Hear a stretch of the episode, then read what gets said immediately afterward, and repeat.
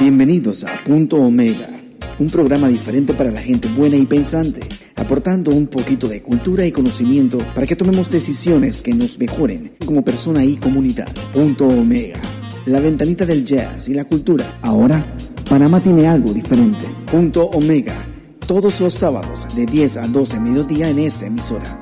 Producido y dirigido por Ramón Mendoza.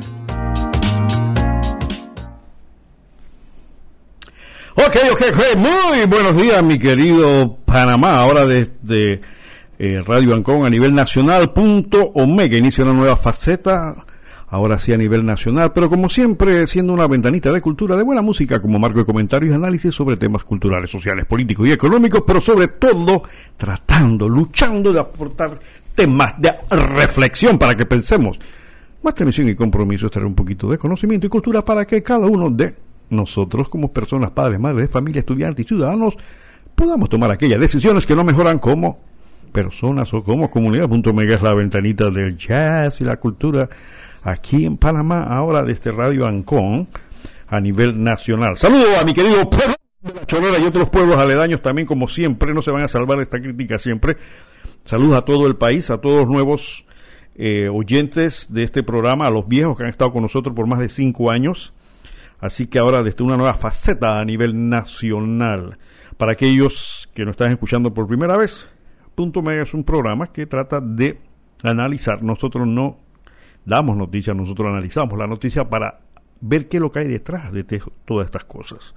Así que a nivel nacional, pues entonces pueden participar en el programa llamando al teléfono que le voy a dar en un momento y este, su opinión es como siempre importantísima porque la idea de Punto Mega es que tú que me estás escuchando participes, tú puedas dar tu opinión para que se te escuche a nivel nacional, porque hay muchas cosas que pasan en este eh, país que evidentemente requiere que tú participes. Así que esa es la posición de Punto Mega.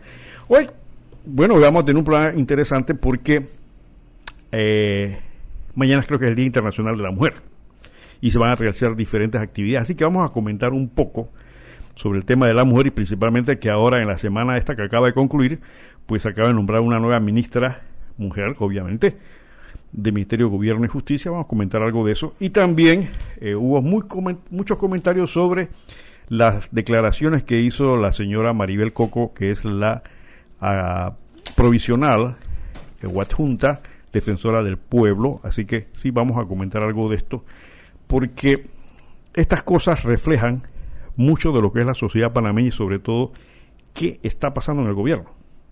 ¿Qué está pasando en el gobierno?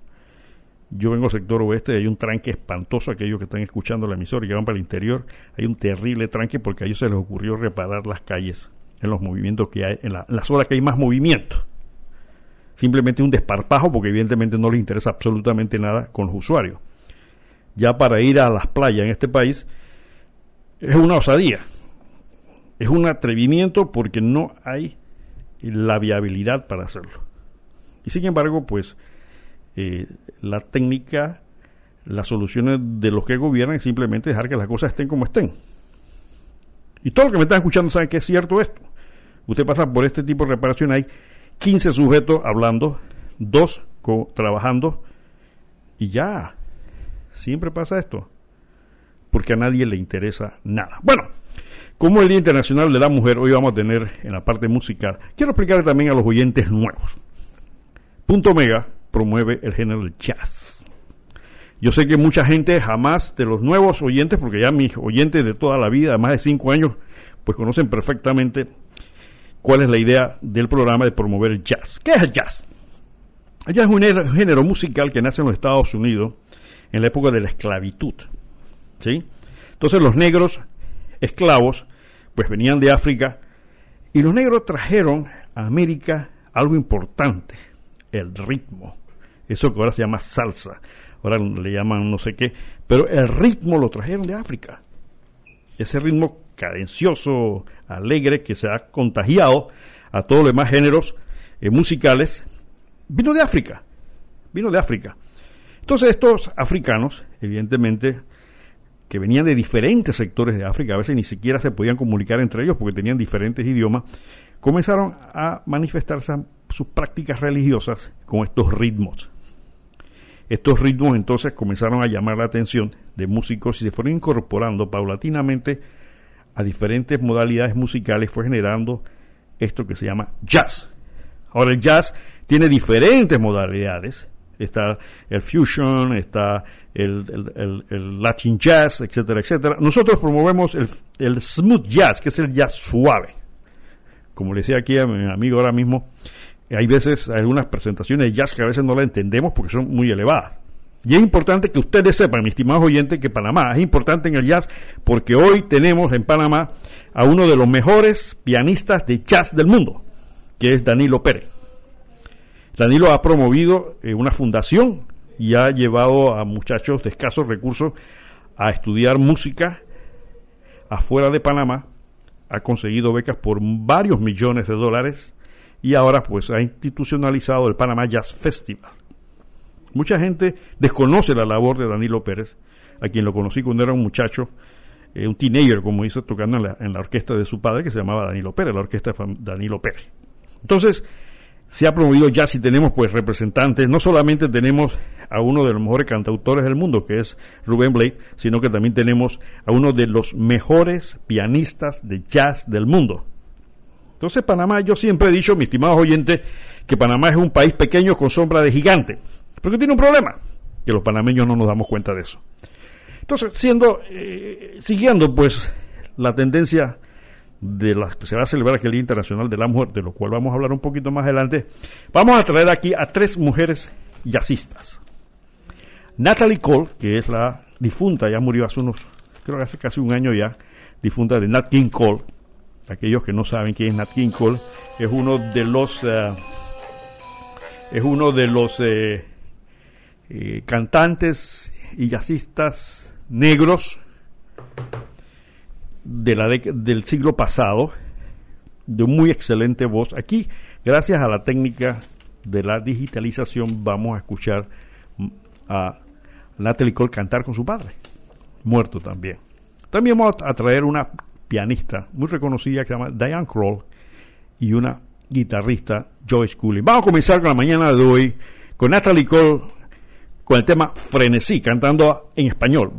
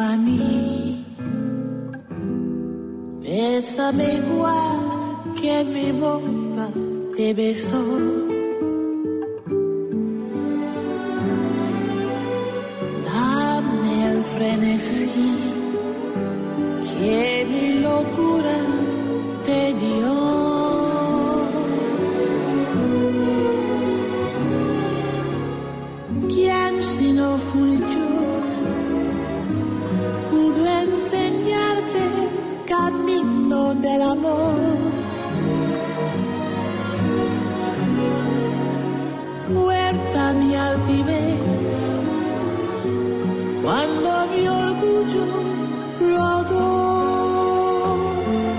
a tus pies. Quiero que vivas solo para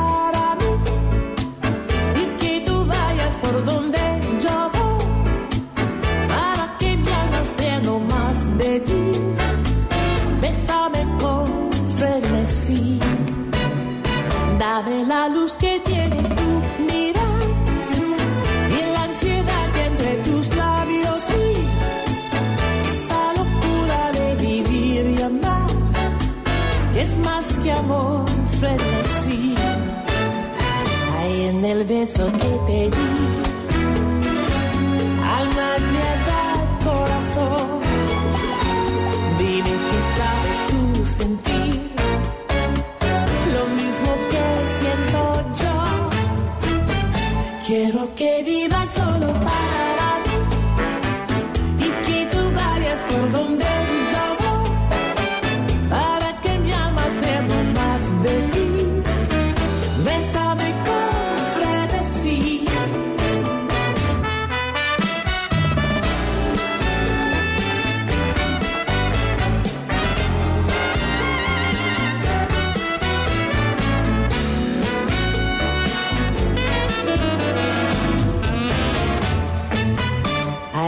el beso que te di. Alma, piedad, corazón, dime que sabes tú sentir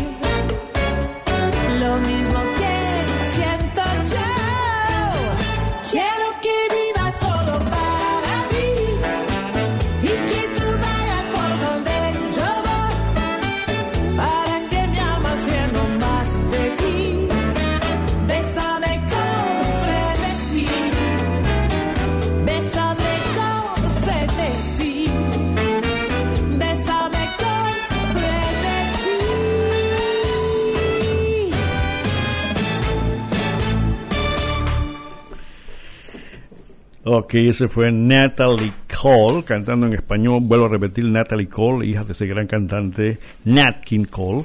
Ah, falleció hace unos meses atrás, eh, ah, siguiendo la, el camino de su padre también, pues como vocalista de jazz. Bien, est- esto estamos haciendo porque estamos celebrando o acordándonos del Día Internacional de la Mujer. Creo que mañana hay unas manifestaciones o algunas cosas sobre el tema de el Día Internacional de la Mujer. Para aquellos que nos quieren seguir en Twitter, punto mega pty, pty, Instagram, punto raya baja omega punto pty, Instagram, repito, punto raya baja omega punto pty, Facebook punto omega pty y. Correo punto mega pty gmail.com repito el correo punto mega gmail.com puede hacer llegar todas sus opiniones a estos medios o pueden hacer sus llamadas al teléfono 264-2470. Ese es el teléfono de cabina.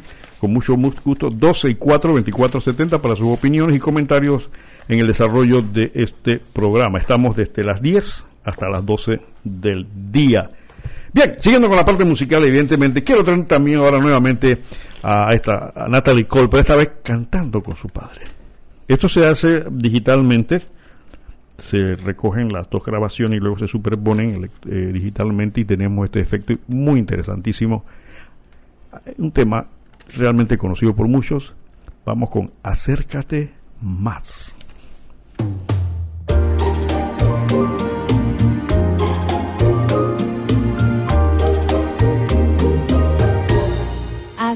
Acércate más y más y más, pero mucho más y bésame así, así, así, como besas tú, pero besa pronto,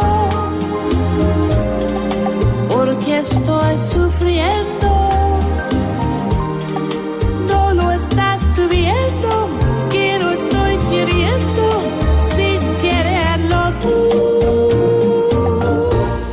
Acércate más y más y más, pero mucho más. Y bésame así, Así, así, así, así, como besas tú. ¿Acaso pretendes a desesperarme? Ven por Dios a darme ese beso tuyo que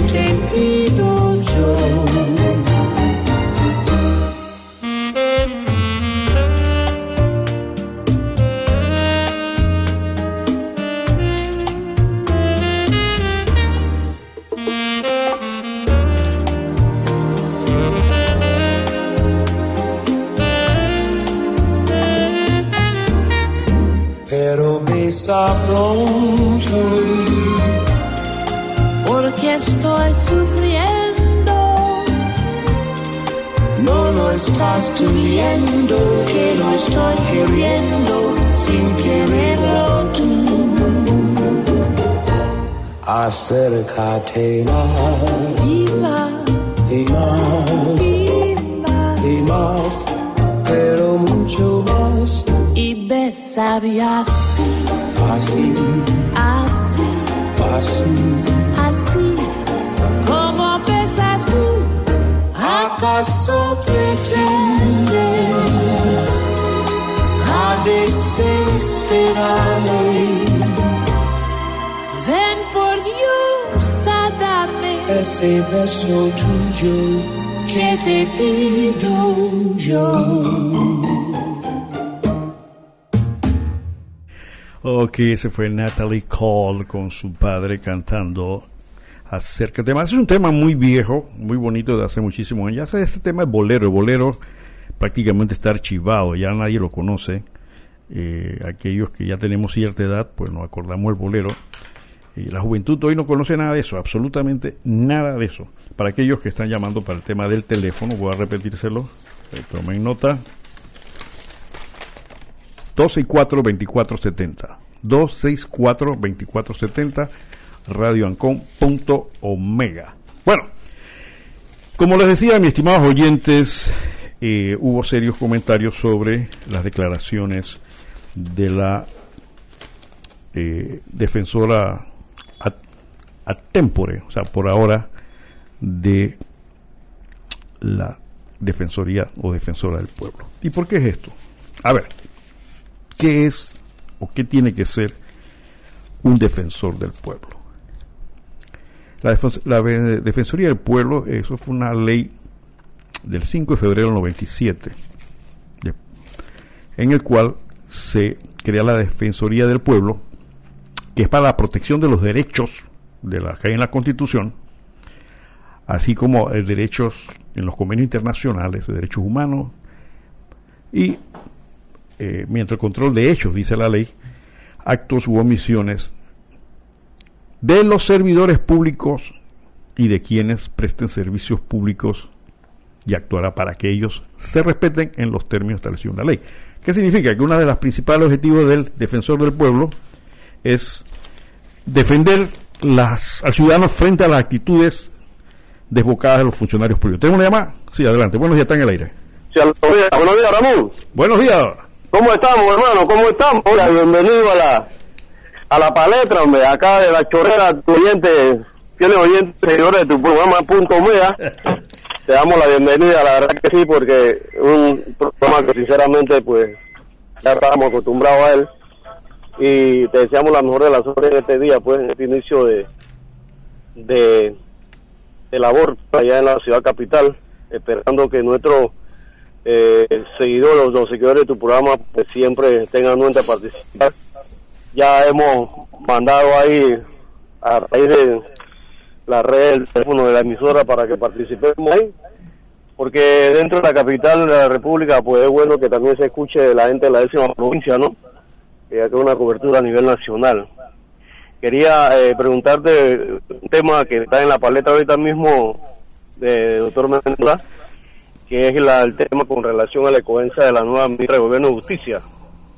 Eh, nos parece a nosotros que, respetando la, la identidad de género, no vemos ningún inconveniente de que una dama eh, ocupe esa posición de ministro de Gobierno de Justicia, pero lo que sí eh, creemos que debe ser una persona que tenga más eh, conocimiento en cuanto al manejo de lo que es eh, los temas de, de cárceles, los temas de los correos, los temas de SINAPRO, los temas de la, de del tránsito, porque son temas que ahorita mismo están en la palestra, casi en todo, en todo lado a nivel nacional.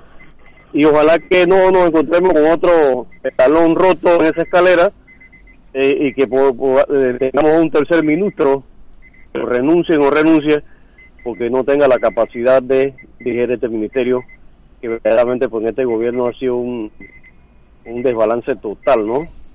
Dos ministros en de siete meses y esperamos que las cosas funcionen de otra manera y que a contar ya en Panamá con una cartera que pueda eh, hacer el trabajo que todos los panameños, sin distingo de partido político, de religión ni nada, eh, estamos esperando que se active el beneficio de nuestro país. Ramón, la verdad que te deseo lo mejor de los, de los éxitos en esta, este inicio de tu programa de la ciudad capital y que tengas buenos días, hermano. Cómo no, gracias para todos los oyentes a nivel nacional. Quien acaba de intervenir, don Herminio Pérez, uno de los comentaristas de más vieja data en el área del sector oeste, tiene un programa todos los días. Pertenece al PRD, es un viejo militante del PRD y sus palabras como miembro del PRD tienen mucho peso. Y hay varios miembros del PRD que están escuchando el programa, que fueron invitados sobre este tema. Y he visto en las redes, eh, casualmente del gremio de abogados del PRD, los com- muy com- comentarios muy parecidos a lo que acaba de hacer don Herminio. En el sentido de que eh, consideran de que debería haber o que hay otros elementos profesionales en el PRD que puedan hacerse labor. Si bien es cierto que el currículum de la licenciada tiene un nombre un poquito complicado, eh, es muy completo, pero es muy diverso. Es interesante porque ha asesorado al gobierno de la China y de la India en temas de seguridad internacional y también al gobierno de Panamá sobre políticas internacionales, pero lo malo es que las políticas internacionales de Panamá como que no han caminado muy bien. Eh, ahora mismo Panamá está en las, las listas de todos los colores. Claro, con esto no quiero responsabilizar al gobierno de ingeniero, ingeniero Cortizo porque lo acaba de tomar. Y he escuchado las palabras de la viceministra de Relaciones Exteriores, que es una joven de mucho peso. Me agrada mucho la forma en que ella presenta sus argumentos. Pero evidentemente la política internacional de Panamá ha estado zigzagueando durante los últimos años. Nosotros en este país carecemos de políticas de toda clase. Aquí no hay política de seguridad, aquí no hay política educativa, aquí no hay política de nada. Aquí todo es un proceso de invención. Es más, con respecto al señor presidente y su gobierno, señor presidente, hay confusión porque no sabemos para dónde va este país. Hay un plan de gobierno 150 puntos que prácticamente son temas puntuales. Pero lo que es una planificación estatal, saber hacia dónde va eh, Panamá no lo sabemos. Entonces esas- esos comentarios se han dado, claro, hay que darle el voto de confianza a la, a la nueva ministra y esperemos que eh, las cosas cambien. Es una mujer, es una abogada muy capacitada según sus, sus eh, bases académicas, pero casualmente sentarse en un ministerio como el Ministerio de Gobierno y Justicia eh, requiere eh, algo más. ¿Por qué? Y le voy a explicar un momentito por qué.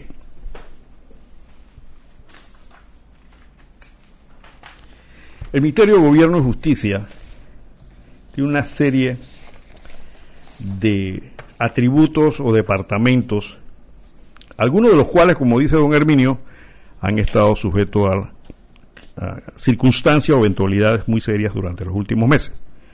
Ok, ¿cómo está conformado el Ministerio de Gobierno y Justicia? Tiene un viceministerio de Gobierno, tiene el viceministerio, viceministerio de Asuntos Indígenas, tiene un secretario general, dirección administrativa, planificación, recursos humanos, auditoría, etcétera, etcétera, etcétera. Bien, tiene en protección civil la Dirección General del Sistema Nacional de Protección Civil. Entonces, si bien es cierto la protección civil se ha visto muy activa, pues evidentemente requiere protocolos para efectos de reaccionar ante situaciones. ¿Qué es la protección civil, mi estimado oyente? Usted lo ha visto por ahí que salen que sacando gente de la playa. No, protección civil es un poco más. Protección civil requiere planificar cómo va a reaccionar el país ante circunstancias especiales o catastróficas. Ejemplo, ¿qué pasa si hay una declaración de tercera guerra mundial? ¿Cómo va a reaccionar la protección civil? ¿Qué pasaría si hubiese carencia de energía eléctrica por cualquier razón por más de una semana? O agua. Eso es funciones de protección civil. ¿Qué pasaría si hubiese un tsunami? Nosotros, la, la ciudad de Panamá está pegada al Pacífico. No estamos exentos a que venga un tsunami. Hace unos años atrás se hicieron unos cálculos que si llegaba un tsunami de no sé qué categoría, las olas llegaban hasta Betania. Y todo lo demás sería arrasado. Entonces, protección civil tiene que estar preparado para eso. ¿Cómo vas a reaccionar? ¿Cómo vas a racionalizar la alimentación, el movimiento de personas? Ahora mismo, por ejemplo, evacuar la ciudad de Panamá es un lío. Si solamente para ir a la playa hay unos tranques impresionantes. Imagínense que todo el mundo quiere salir de Panamá. Todo el mundo queda trancado. Eso es protección civil. ¿Cómo van a evacuar la ciudad? Protección civil no solamente está sacando gente de los ríos que se ahogó, o un gringo que se perdió, no, no. Tiene otras cosas más, entonces es responsabilidad de del Ministerio de Gobierno y Justicia. Tiene el Centro Logístico Regional de Asistencia Humanitaria. ¿Qué es esa vaina? Según ellos, eh, este centro es un lugar donde se van a acopiar eh, una serie de eh, elementos para en caso de desastres a nivel regional, no a nivel de Panamá, sino a nivel nacional. Creo que eso está ubicado en Albru por ahí. Hicieron unas galeras impresionantes, se gastó un poco de plata en eso, varios millones, y eso es la función de esa dirección, el centro logístico. Entonces, la función de ello es hacer este tipo de movimientos de soporte en caso de que haya un problema a nivel regional. Tenemos llamadas en el aire. Buenos días. ¿Aló? Sí, buenos días, don Ramón. Buenos Mendoza. días. Bueno, acá desde su antigua casa, por acá por el distrito de La Chorrera, igual allá que el compañero deseándole que en su nueva tribuna tenga eh, igual o mejores éxitos de lo que estuvo acá en su programa Punto Omega.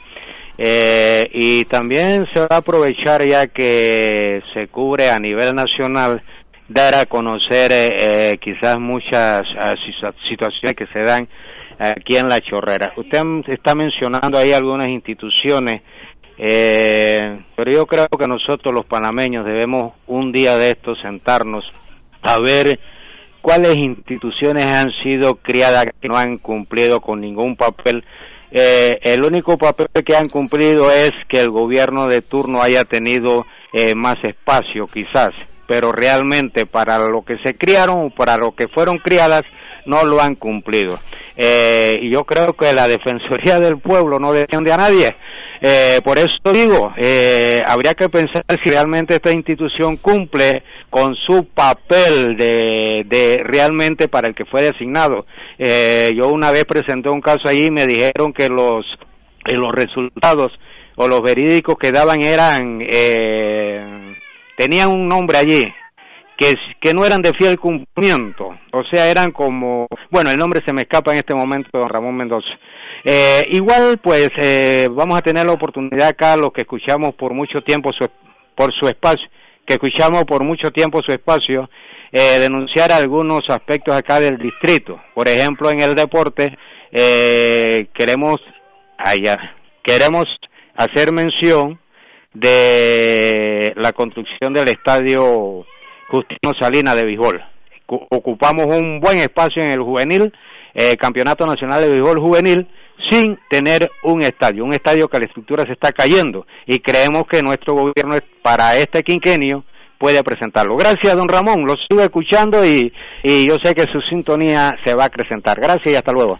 Como no, muchas gracias. Es un mal que tenemos aquí a nivel eh, nacional. O sea, la incapacidad de las instituciones.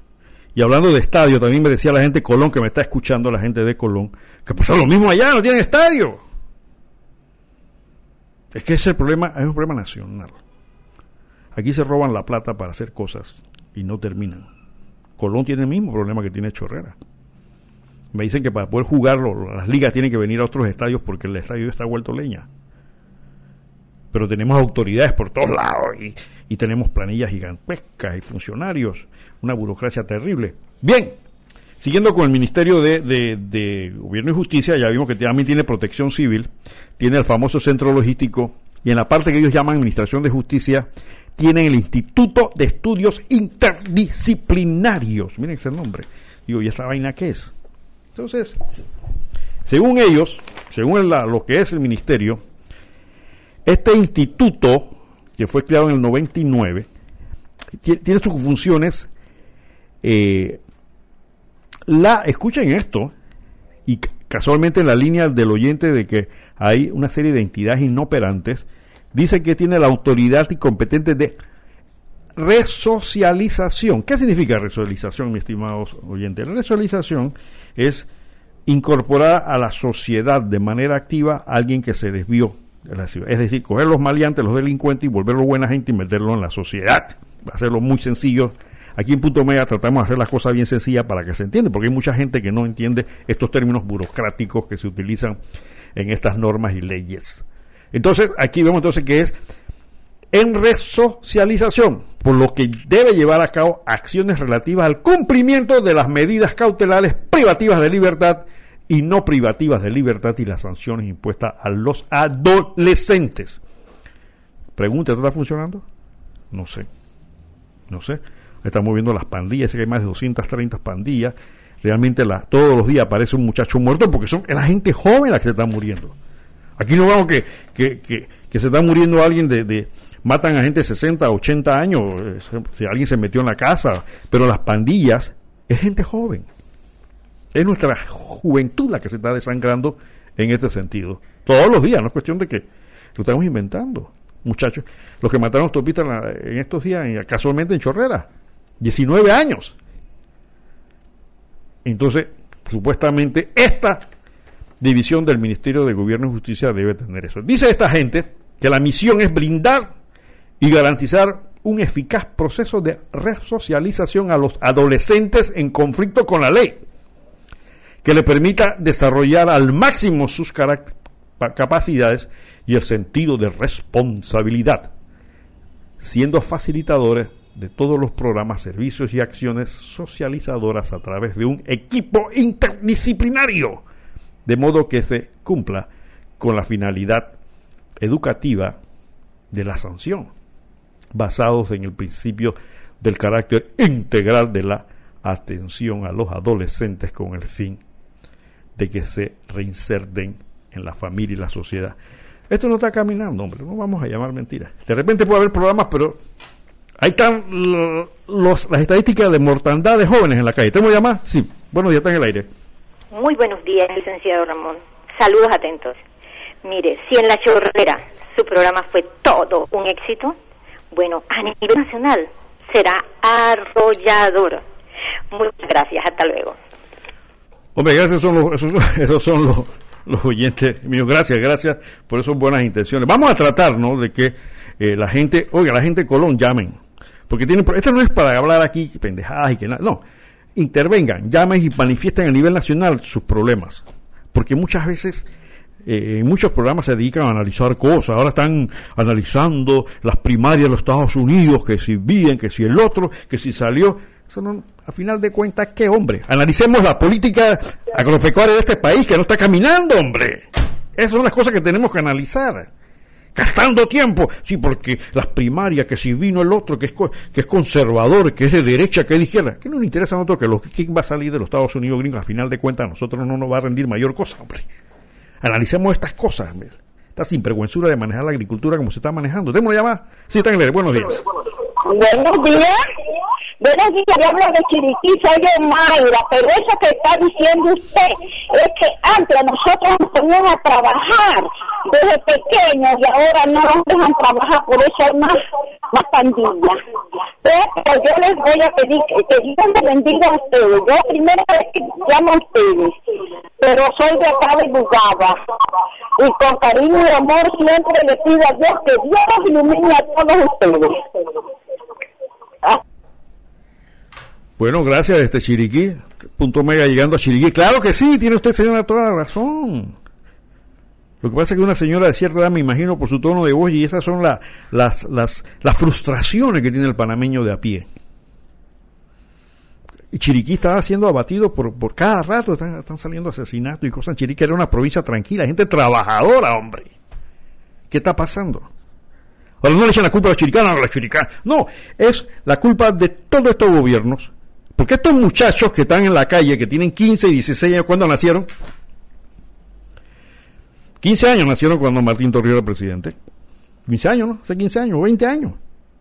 ¿Cuándo nacieron? Cuando Mireya era presidenta, los que tienen más tiempo. Entonces, ¿qué hicieron esos gobiernos para que estos muchachos no estén en la calle con una pistola matando gente?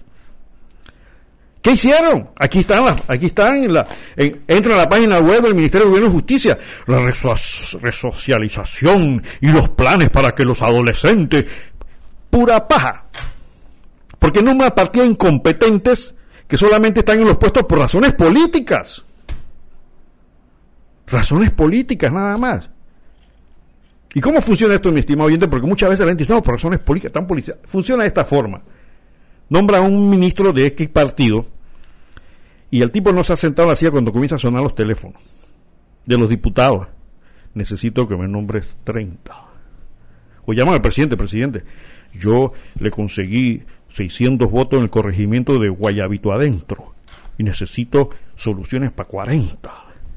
Entonces el gobierno se llena y por eso es que la gente está, la gente del PRD anda con la lengua afuera pidiendo puestos, porque aquí los partidos políticos son agencias de empleo.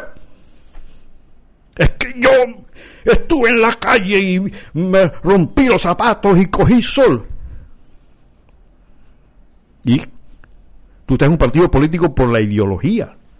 Tú estás en un partido político porque crees en la ideología del partido. Es cierto, los partidos, momento que toman el poder, utilizan a la gente que ha estado con ellos porque están, como dice el presidente, desde otra perspectiva, alineados con la filosofía del partido. Yo quiero saber cuántos PRD saben lo que es la, socialdemocracia. ¿Cuántos? La gran mayoría no saben de lo que estoy hablando. El presidente Cortizo cogió el, el proyecto de constitución que hicieron este grupo, la Concertación Nacional, se lo tiró directamente a la Asamblea. Señor presidente, si usted está alineado con la filosofía social de, de socialdemócrata, hubieran hecho una... No, no, para un momentito. Nosotros estamos en el poder. Nosotros vamos a hacer una constitución socialdemócrata.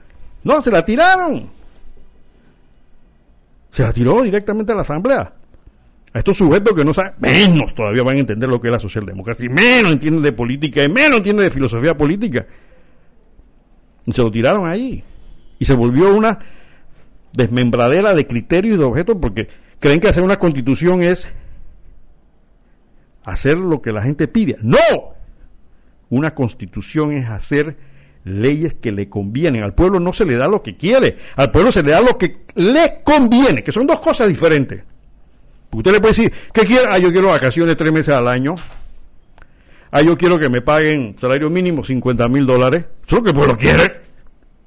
Entonces tú le das al pueblo lo que le conviene. Eso es lo que hay que hacer. Eso es lo que hace un buen gobernante, un buen estadista. No lo que el pueblo quiere, es lo que le conviene, porque muchas veces el pueblo ni siquiera sabe lo que quiere. Entonces vemos que esta, esta parte del Ministerio de Gobierno y Justicia debe hacer este tipo de cosas. Entonces, alguien, algo muy importante que a mí hasta se, se, me hizo un poquito risible dolorosamente, ¿no? Ellos tienen que ver con el sistema penitenciario. Escuchen esto, que esto está en la página web del ministerio. Dicen ellos lo siguiente. Voy a poner voz así de serio. Dice, el sistema penitenciario panameño es el conjunto organizado, funcional y estructurado de elementos normativos, técnicos, científicos que definen la naturaleza de los centros penitenciarios. Los objetivos principales del sistema son lograr la resocialización del privado o la privada de libertad sobre la base adecuada de tratamiento penitenciario, el trabajo, la capacitación, la educación y la práctica de valores morales así como mantener recluidas a las personas que se encuentran cumpliendo sanciones administrativas de carácter penal, medidas de seguridad como garantizando el respeto a los derechos humanos. ¿Qué pasó en las joyitas? ¿Qué está pasando en nuestras cárceles? Aquí vino un experto en cuestiones penitenciarias, un, señor de los Estados Unidos, hizo una entrevista, fue a la cárcel de Colón, dijo, ni a mi perro lo meto ahí. Entonces son puras palabras burocráticas, mi estimado. Yo decía en mis programas anteriores que hay un idioma que se llama burocratés, que es hablar pendejadas que no significan nada, pero el que no entiende dice, oye, están haciendo algo. Miren lo que acabo de leer aquí, que el, por favor. Si se compagina eso con la, realidad que es.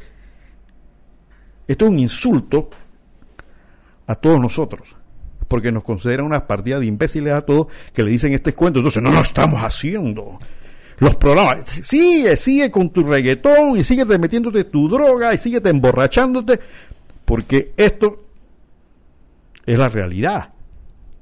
Incompetencia total. Vamos a ver si la ministra entonces pone en práctica esto. Y sigue diciendo esta cosa terrible. Hay una parte aquí que me. Que, que hasta, y le digo por qué me dio risa. Dice, también tiene como finalidad servir de custodia y seguridad de las personas sometidas a detención preventiva brinda ayuda y labor asistencial a los privados y a las privadas de libertad y a los liberados o liberadas, de modo que puedan reincorporarse últimamente a la sociedad y ejecutar las sentencias emitidas por los tribunales de justicia y la resolución de la autoridad administrativa. Esta es la parte interesante. Dice. El sistema penitenciario panameño se fundamenta en el artículo tal de la 28 de la Constitución, vamos a decirlo, y la ley 56 de 2003, que lo reorganiza, y el decreto ejecutivo número tal, no lo voy a leer, que lo reglamenta. La ley y el reglamento penitenciario son de reciente data y fueron elaborados para ajustar el funcionamiento del sistema a las sugerencias, exigencias modernas en materia penitenciaria y criminológica, iniciando con ellos el periodo de modernización de nuestro sistema penitenciario a la vanguardia de los sistemas penitenciarios de América Latina y abre una nueva página de la historia. Esto es una gran mentira, hombre. ¿Cómo se les ocurre a ellos poner aquí que el sistema penitenciario panameño está a la vanguardia en materia penitenciaria y criminológica? Esto lo inventan los, burócratas. Entonces, esto que está aquí, cuando vemos lo que pasó en la joyita, cuando vemos la matanza de la joyita, esto es una, un acto de, de sinvergüenzura es una mentira institucionalizada. Entonces la ministra, la nueva ministra, vamos a ver si puede convertir al sistema penitenciario en la vanguardia a nivel latinoamericano. Entonces estas son las mentiras burocráticas que encontramos en nuestro sistema de gobierno. Escuchen, eh, normalmente Hace unos años atrás, en teoría administración de empresas, salió lo que era la misión y la visión, que se deriva de lo que llamamos nosotros objetivos estratégicos. Es decir, una empresa elabora una estrategia, dice, bueno, vamos a tener una visión y vamos a tener una misión. Eso para que esté claro, mi estimado oyente. Eh, eh, el estudio de administración de empresas es todo un, universo y ahí salen escuelitas y maestros, etcétera, etcétera, a nivel mundial. Bueno, entonces, cuando se planifica una empresa, que el gobierno debería hacer lo mismo. Planificar. Aquí no hay ministerio de planificación, aquí hay ministerio de invención. Aquí se inventan vainas cada rato, pero no hay un ministerio de planificación que pueda llevar al país hacia un rumbo futuro. Pues yo te hago una pregunta ahora mismo, mi estimado oyente. Dos preguntas que siempre hago a mis oyentes. Primero, ¿qué es ser panameño? Y dos, ¿hacia dónde va Panamá? Respóndeme esas dos. Pregúntale a tus hijos que tienen 16, 17, 15 años, a ver si ellos saben. ¿Qué es ser panameño y hacia dónde va Panamá? ¿Hacia dónde va Panamá?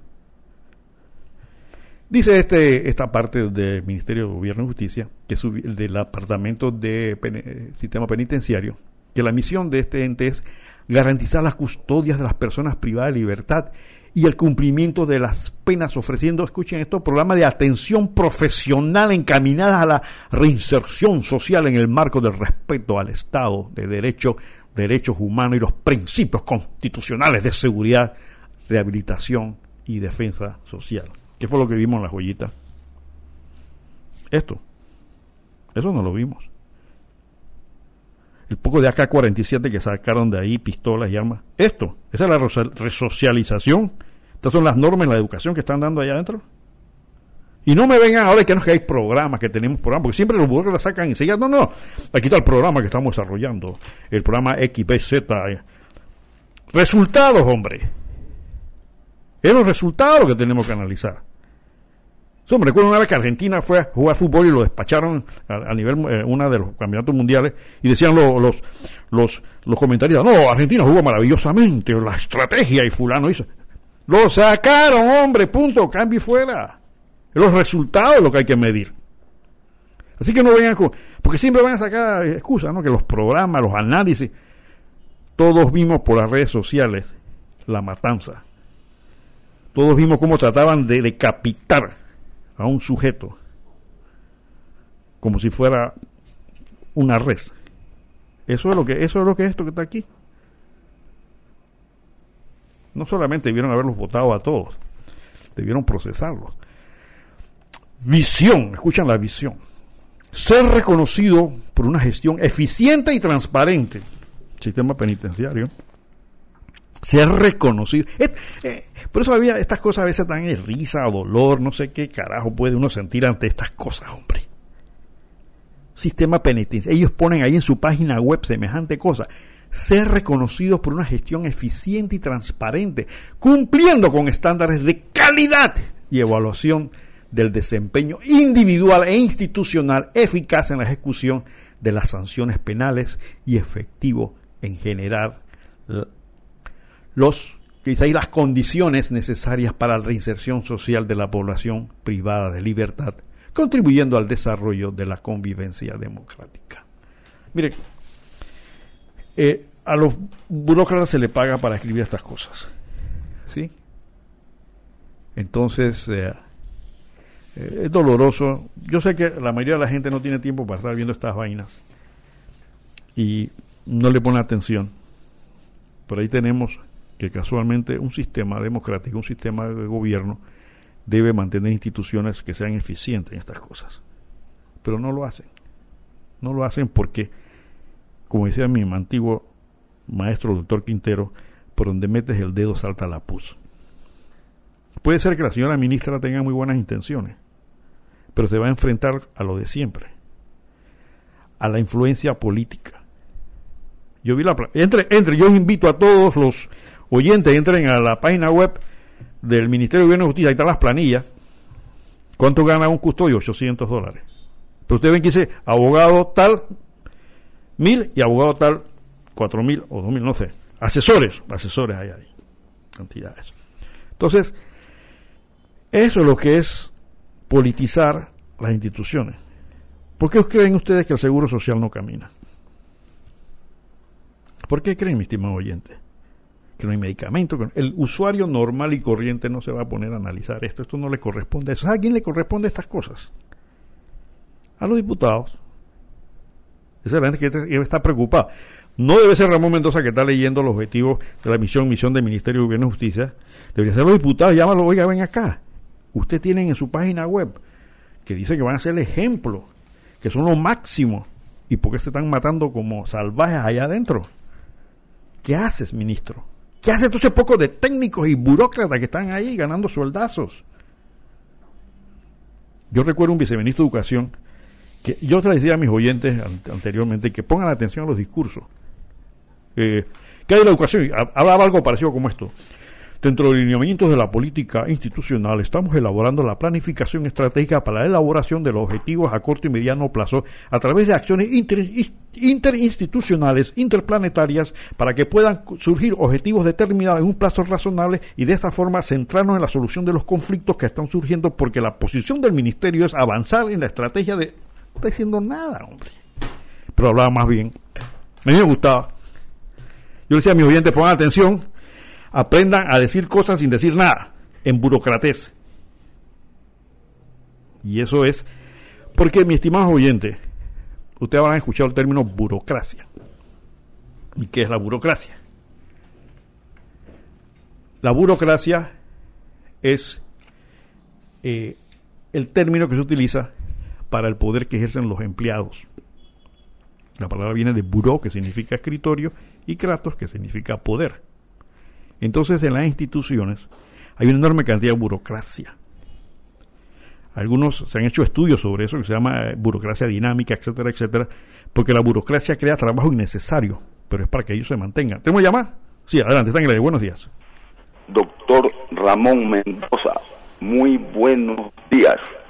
Le habla Álvaro Pérez Arosemena. Bienvenido, don Álvaro. Si deje de decirle que siento una felicidad tremenda en escuchar su voz a lo largo y ancho de este país. Es importante que en este país se escuchen voces como la suya. Usted es la persona que le llevan el problema, le llevan la enfermedad.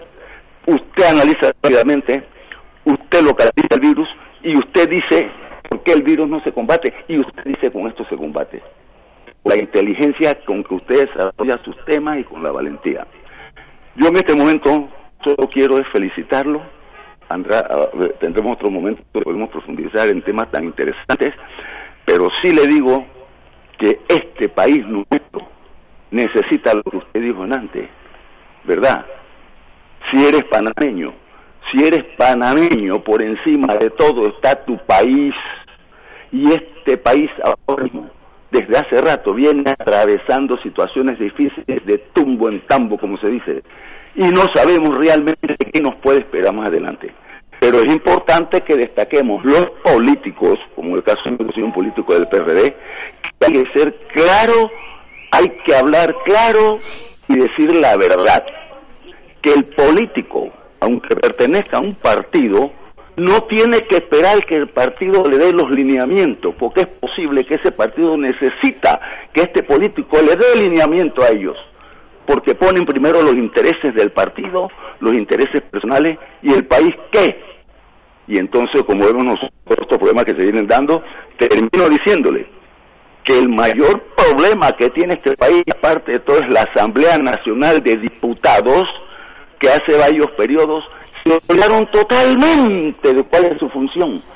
Olvidaron, como usted dice, la ideología de los distintos partidos y solo privan la ideología de hacerse más rico cada vez más, inventando términos como vamos a unirnos para la gobernabilidad, cuando todo mundo sabe cómo debe gobernar el partido que gana y el rol de los que pierden, pero no, lo hacen y se unen para qué?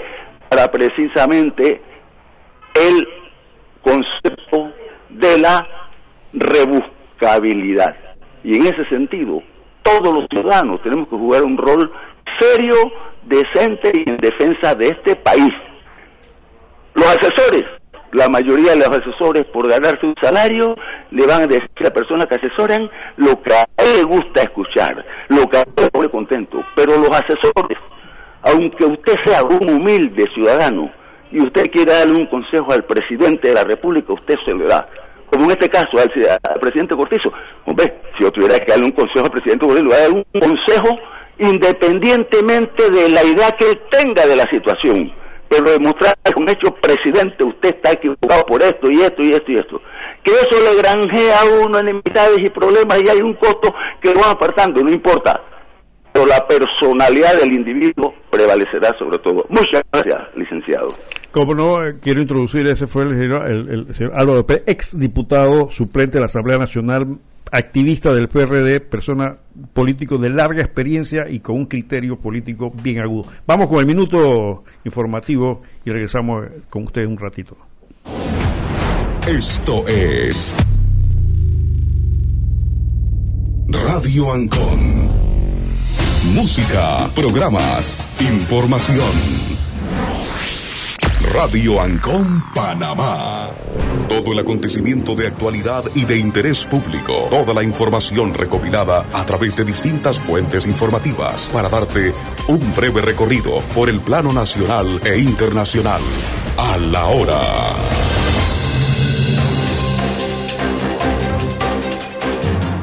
¿Qué tal amigos oyentes? Les saluda Luis de Jesús Mendoza. Bienvenidos al micro informativo y les actualizamos en notas nacionales que el director de competencia de Acodeco, Marco Carrizo, explicó que la alta demanda de mascarillas y también de gel alcoholadas han generado un desabastecimiento en diversas farmacias. Explicó que estarán vigilantes como autoridad de Acodeco para que los comercios no especulen sobre los precios.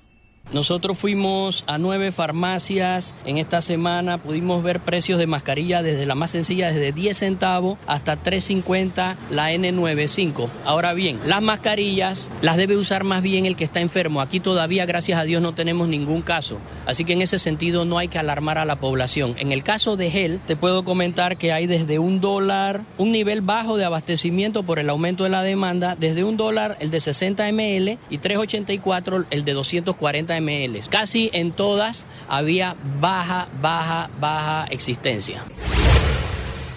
En notas internacionales les actualizamos que el daño causado por el brote del nuevo coronavirus a la economía china podría ser mucho mayor a lo que se esperaba. En febrero, la industria manufacturera del gigante asiático cayó a su nivel más bajo desde el 2000 5 debido a la medida tomada por Pekín para contener la propagación del virus. Según datos de la Oficina Nacional de Estadísticas de China, el índice de gestores de compras del indicador de referencia del sector cayó de 14.3 puntos hasta los 35.7 después de haber alcanzado los 50 en enero de este año. Se trata de una caída récord. Hasta ahora, el nivel más bajo registrado había sido en noviembre del 2008, cuando estalló la crisis financiera global. Bien amigos oyentes, hasta aquí el microinformativo, recordándoles que en una hora volveremos con más información. Todo el acontecimiento de actualidad y de interés público. Toda la información recopilada a través de distintas fuentes informativas para darte un breve recorrido por el plano nacional e internacional. A la hora.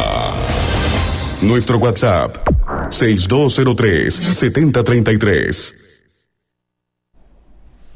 Ok, ok, luego de que lo pusieran al día en la información eh, del minuto, ¿tenemos llamada? Sí, adelante, buenos días, está en el aire. Hola, buenos días. Ari de Velázquez, ¿cómo está licenciado Mendoza? felicidades, doña Ari, gracias, gracias, muy bien, muy bien. Oiga, licenciado, aquí estoy triste porque no se me había notificado de que nos, nos trasladó para la ciudad de Panamá. Qué bueno, así tenemos cobertura a nivel nacional. Así bueno, eh, eh, mi llamada era eh, más bien para pues felicitar a todas las mujeres eh, mañana, como se conmemora esto un año más a esas mujeres valiosas, valientes, guerreras.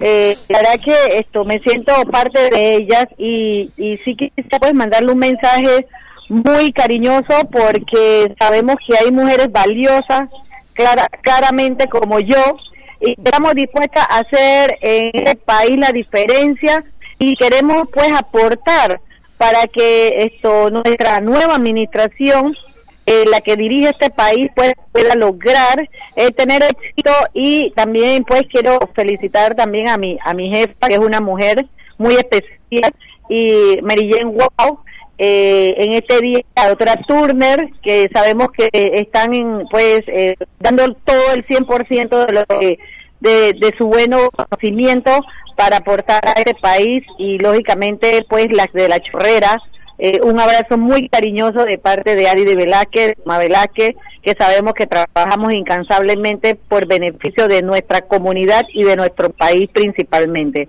Un abrazo, Ramón, y a tu esposa, a Marisa de González, a Betsy, a Rosaura de León. Y si te cuento, no creo que nadie se sienta mal, pero la verdad que tengo un, una, una estimación por todas las mujeres de la chorrera y la de la policía, la de los bomberos, la del hospital, la del hospital es las enfermeras, las educadoras, eh, en fin, todas las que son profesionales, las que han logrado sus metas y las que no sabemos que yo sé que lo pueden hacer, pero están haciendo en sus casas lo mejor para que sus hijos, niñas y niños sean alguien en el futuro y puedan aportar a este país. Muchas gracias, saludame a Maruquel, un abrazo y gracias por la oportunidad brindada. Se le quiere. Como no, gracias, es la señora Adis de Velázquez, esposa del alcalde de La Chorrera, Tomás Velázquez, a nivel nacional, enviando un saludo a todas las mujeres de este país, a nivel mundial también, para todas las mujeres valiosas que han contribuido definitivamente con la historia del mundo, no solamente con esto. Bien, como les comentaba a ustedes, pues vamos a esperar entonces qué pasa con el Ministerio de Gobierno y Justicia. Tiene una enorme cantidad de responsabilidades, sobre todo el tema penitenciario, a ver si cumplen con la visión y la misión que está y que lo veo muy difícil por ahora, dadas las circunstancias que se están dando en la cárcel y que realmente nunca ha existido aquí eh, una política penitenciaria, ¿no? Aquí nombran a cualquiera, encárgate de ahí tú de manejar esa vaina y gánate una plata a ver qué pasa, ¿no? Y ese no es el criterio que debe existir en este país, sobre todo con la tremenda delincuencia que tenemos en estos momentos. ¿Tenemos una llamada? Sí, adelante. Buenos días, está en el aire. Buenos días, licenciado Mendoza. Aquí saludo para usted, para, lo, para los oyentes, que deseándole una buena acogida en su programa. Eh, esta denuncia viene desde la chorrera y es sobre los ruidos de los escándalos de equipos de sonido de los buses de la chorrera, Capira y todas las rutas internas. Ya no aguantamos nuestros oídos El sistema ya nos está acabando. Este es un virus peor que el coronavirus y lo tenemos hace muchos años y estamos sintiendo ese virus y ese virus. Y aquí las autoridades de la autor- en el- la chorrera, llámese autoridad de tránsito, la ATT, la gobernación, el Ministerio de Salud, alcaldía, ni alcalde, ni, ni de los defensores de, de los de nosotros, de los usuarios del transporte, tampoco hacen nada. Ya nosotros ya no aguantamos los ruidos, licenciados Mendoza. A ver qué el gobierno de Panamá, las autoridades de Panamá hagan algo por esto. Ya no se aguanta este problema aquí en la chorrera y no hay forma que, que, que esto se soluciona. El gobierno del señor Nito se, se- nada más se basan de eslogan, de que aquí se acabó el relajo, de que, de que, no se alinea va para su casa, de la leche condensada, de la chicha de saril. Ey, no, se pasa de eslogan en eslogan. Señor presidente, vote a todos estos señores de la chorrera que no hacen su trabajo. Señor, usted dice que, que no se alineaba, que se vaya para su casa. Bueno, haga con todos estos señores. Lastimosamente no lo podemos hacer con el alcalde porque fue a elección popular, pero es otro que no hace casi nada en nuestra provincia. Para nada somos la décima provincia, que yo no sé qué, que estoy el otro gobernación, ¿para qué? Porque no hacen nada. Estamos cansados aquí que las autoridades de la chorrera no hagan su trabajo como debe ser. Buenos, li- buenos días, licenciado Mendoza, le escucho. Cómo no, gracias por su comentario. Mira, ese problema del ruido no es solamente de Chorrera. Es un pr- problema a nivel nacional. Pero como usted bien acaba de decir, y he- y hemos estado revisando así rápidamente, las instituciones oficiales no funcionan. Y una de esas es la ATT. A la ATT le vamos a dedicar un cariñito muy a- en otros programas, porque ha sido históricamente una de las entidades más incompetentes y con mayor responsabilidad en este país. Pero ¿por qué pasa? Pasa por lo mismo, mi estimado oyente. Porque ponen a alguien en la ATT y al final de cuentas comienza a recibir las llamadas. Entonces, de que, a ver, uno de los grandes misterios en este país, ¿cuáles son? ¿Quiénes son los dueños finales de los busitos piratas? A ver, antes decía que habían 300, 200, ahora me están hablando que hay como 4.000 busitos piratas en este país. Cada busito eso vale alrededor de 40 mil dólares. ¿Quién lo está financiando? ¿A quién se le están dando la plata? Ah, pero usted va a un banco a pedir unas platas prestadas y resulta que eh, el, el oficial de cumplimiento llama hasta al perro para tomar declaración, ¿no? Pero si hay políticos metidos detrás de esto, entonces ¿cómo, cómo, cómo hay financiamiento si son personas políticamente expuestas? ¿Qué es esto, mi estimado oyente, personas políticas expuestas? Ahora con el cuento que están correteando el blanqueo de capitales y, y, y- correteando al- al terrorismo internacional, se inventó lo que se llama persona políticamente expuesta. ¿Qué significa eso? Que son personas que tienen vinculaciones con los gobiernos. Entonces, los bancos y las instituciones financieras, cuando hay una persona políticamente expuesta, dicen, espérate un momentito, ¿estás viendo financiamiento para qué?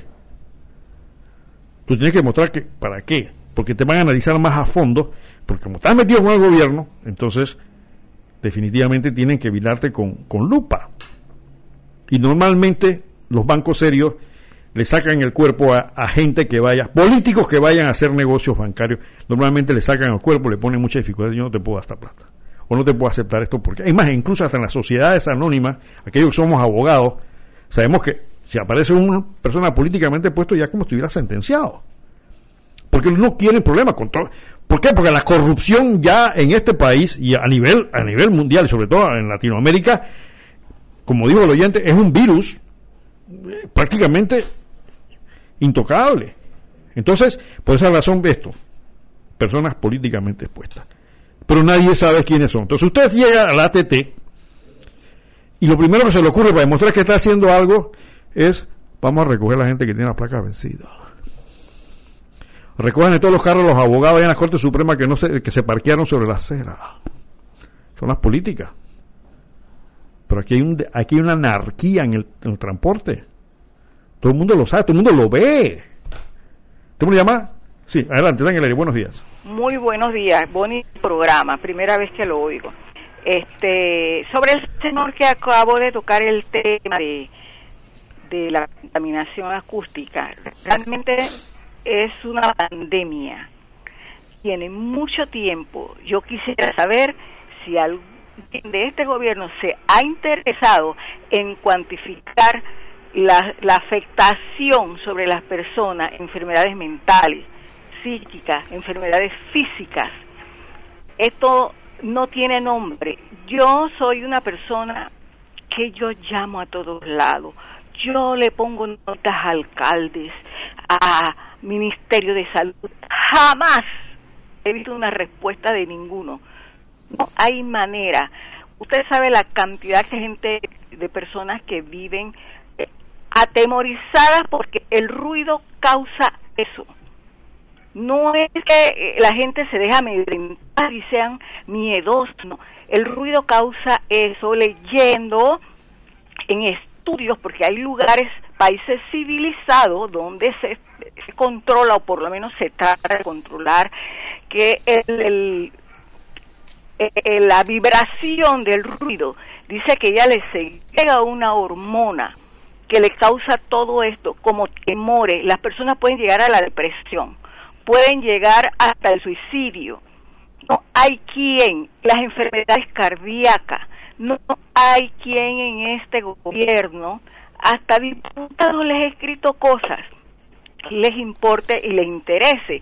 Yo creo que vamos a tener que irnos uniendo y de, y vez en cuando y salir a las calles y poner cartones, cartelones, no más ruido, ya basta, porque no se puede. Eso va a contar también la corrupción de autoridades que no hacen nada, que no les importa, que llegan a buscar sus momentos para ver cómo se benefician y la pérdida de valores, porque quienes molestan la mayoría de los carros en la calle, la gran mayoría, aparte de esta juventud que ya está descargada, que nada más que bebe licor y anda con el reggaetón y cargan los carros a todo dar. Usted ve las patrullas que se le paran al lado, le pasan eh, motorcitas de, de, de los que andan haciendo ronda y jamás he visto a ninguno que los pare.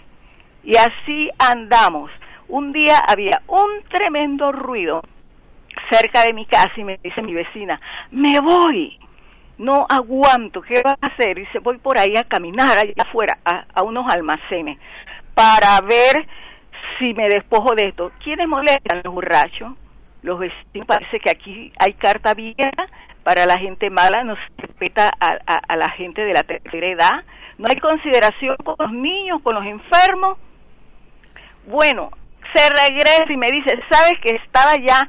Me paro en la parada de bus y viene uno de estos carros y ella dijo, Dios mío, salgo de allá para eh, eh, huir de esto y lo que me encuentro, mira este carro que viene, un busito blanco lleno de eh, eh, guardias. Debe ser que alguno de ellos le estaba dando el bote. El que estaba manejando también era guardia y ese señor traía eso en ese carro. Si ellos son los que tienen que poner el orden por cómo es posible que no se les enseñe que somos seres humanos y que nuestra calidad de vida se ha perdido y están ellos en las calles para que lo hagan. Así mismo como los alcaldes, los representantes, los jueces de paz, que parece que no están preparados, no entienden de salud ni de este problema ambiental. Muchas gracias. Como no, mire, ese, ese lamento suyo es un lamento nacional, como acabamos de decir. Lo que pasa aquí, y usted acaba de decir algo bien clarito, a las autoridades les importa un carajo con los usuarios, con el público. ¿Por qué? Primero porque algunos, algunos son perfectamente ignorantes de lo que usted acaba de decir sobre los efectos del sonido, ¿no? Por otra parte, hay una limitación. Yo he visto el tema de los policías que, ellos consideran de que no tienen las facultades para imponer sanciones por esto. Miren, hay regulación del sonido, eh, del ruido, perdón.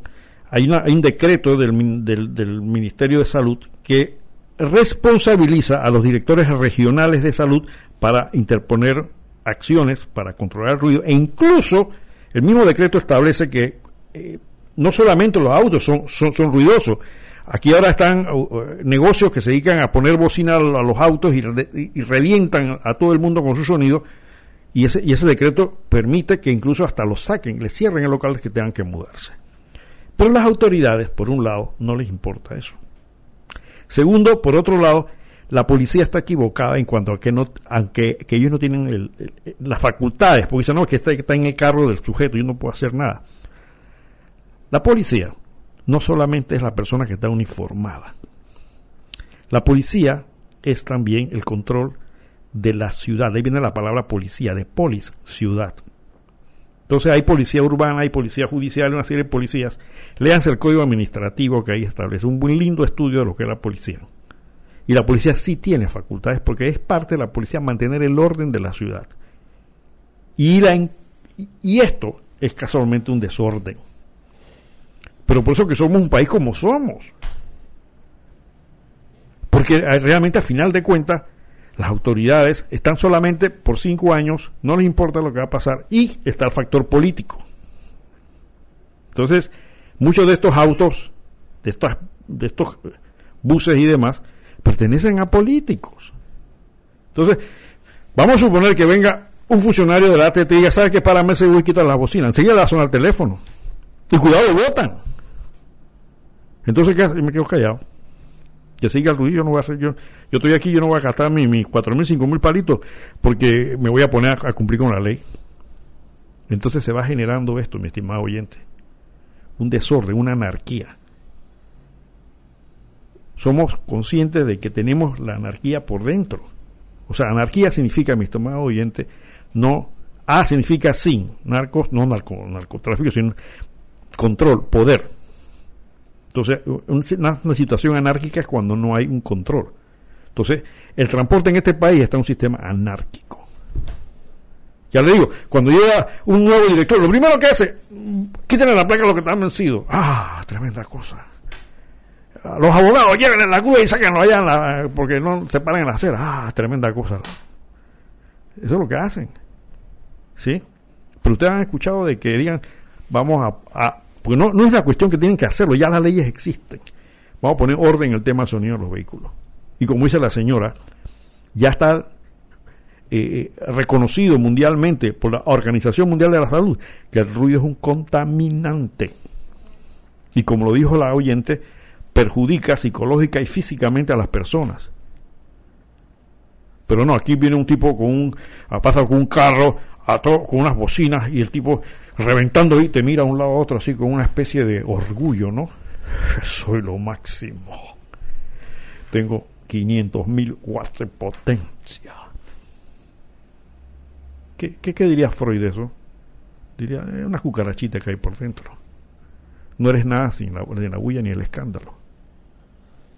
Pero las autoridades se ven limitadas en esto. Unas por incapacidad, otras por ignorancia y otros por conveniencia. Así andamos. Y como dijo uno de los oyentes, quienes deben supervisar esto son los diputados. Y por otra parte, ahí está clarito en la regulación del defensor del pueblo. El defensor del pueblo debería estar tocando la puerta de la teta y ven acá, estás incumpliendo. Tú estás cumpliendo con tu trabajo, porque esa es su función. Pero no como las declaraciones de esta defensora del pueblo, donde dice que le incomoda que cuáles son las cosas que le incomodan el, no- el nom- el nombramiento de, de parientes en el gobierno. Y su hijo no trabaja en la asamblea y su marido trabaja en la asamblea. Entonces ¿qué quedamos? ¿qué quedamos? es un relajo hombre. Miren el puente de las Américas da vergüenza. Ese puente tiene huecos que ya se le ven los ríos. Cualquier rato se le ve, se ve el mar abajo pero ¿sabe por qué da vergüenza? Pagamos sesenta y pico millones por eso hace unos, hace unos meses atrás. ¿Y quién es responsable? Nada, ¿ya? Ahora dice que van a repararlo. Entonces, ¿quién paga el pato? Los miles de usuarios del puente que tienen que aguantarse otro tranque más. Porque hicieron unas reparaciones inocuas, o sea, que no sirven. Pero aquí no pasa nada. Aquí no pasa nada, mi estimado oyente. Me decía un taxista la otra vez, a veces hablo con los taxistas, muy, muy inteligentes muchos de ellos, me decían, licenciado, es que este país se llama Pendejistán y nosotros somos pendejistanos. Eso es lo que somos realmente, Pendejistán. Ya debemos cambiar el nombre. Es que, es que hasta, hasta en el escudo lo pusimos, Promundi Beneficio. Todo el mundo se aprovecha para nada menos los panameños. Promundi Beneficio. Qué pendejada poner eso en el escudo, ¿no? Ah, no, que era por el canal, que no sé qué, que bururú. Si, cuando hicieron el escudo, ni siquiera el canal estaba terminado, hombre. Promundi Beneficio. Bien, bien, bien. Tú tienes tu empresa, ¿verdad? Y tienes problemas con las ventas, contabilidad, inventarios. Bueno, hay una solución para esto. Se llama Odo. Es una herramienta que tiene todo en uno, a bajo costo, amigable y está en la nube. Y existe una entidad, existe una compañía que te da la solución para eso. Hermec Consulting. Ahí te ayuda a organizar todo, a tener ya controlado en una plataforma digital, amigable y a un precio razonable para que organices tu empresa. Así que ya sabes, puedes utilizar este mecanismo para que tu empresa se ordene. Llama al 394 8250 394 8250 de Hermec Consulting Group o puedes entrar a su página web www.hconsult.com. Repito, www.hconsult.com, donde Consulting eh, te va a asesorar y Hermes Consulting es pan es socio de Odo Gold Local, una corporación internacional dedicada a ese tipo de plataformas. Así que ya sabes, si ya tienes problema en tu empresa y la quieres mantener porque tú quieres, 394-8250 y te van a dar la guía y la solución. ¿Tengo una llamada? Sí, ok, se, cayó la llamada.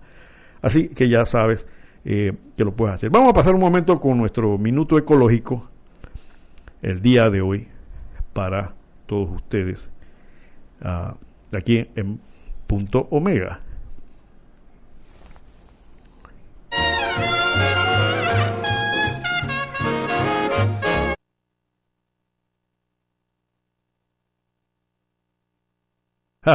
es un error técnico. Disculpe, que yo soy de la vieja generación y a veces no entiendo este tema, estos temas de, de tecnología. Así que mientras ubicamos nuestro punto, eh, nuestro punto, eh, perdón, nuestro minuto ecológico, vamos a traer entonces, compromiso que había dicho con usted, a una tremenda guitarrista. Eh, estamos celebrando el, comentando el Día Internacional de la Mujer. Como decía, las mujeres también interpretan jazz. Vamos a traer a Joyce Cooling, que es una tremenda guitarrista, con el tema número 9, mi estimado Little Five Points para todos ustedes aquí en Punto Mega.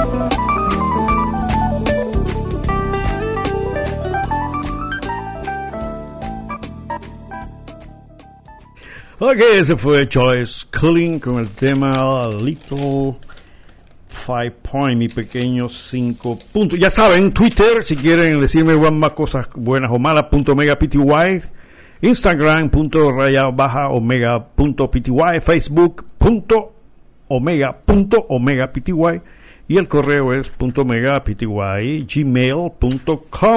Ya saben, punto omega ahora en Radio Ancon a nivel nacional. Saludo a toda la gente de Chiriquí que nos están reportando sintonía. Bueno, soy chiricano, así que con gusto escuchar los, saludos de nuestra gente de Chiriquí. Bien, este, vamos a ver si podemos pasar entonces a nuestro minuto ecológico del día de hoy, por cortesía de Hermex Solution. Los seres humanos necesitamos producir alimentos para sostener a miles de millones de personas alrededor del mundo. En ese afán de producir más alimentos, los agricultores han recurrido a la utilización de fertilizantes químicos en lugar de los fertilizantes orgánicos como el guano y el estiércol animal, que era usado por allá en 1858. Los abonos o fertilizantes químicos ayudan a mejorar la calidad y cantidad de vegetales, pero también se ha convertido en una serie de amenazas para el ambiente, porque contaminan el agua y el aire. Los principales componentes de los abonos químicos son el fósforo, potasio y el nitrógeno.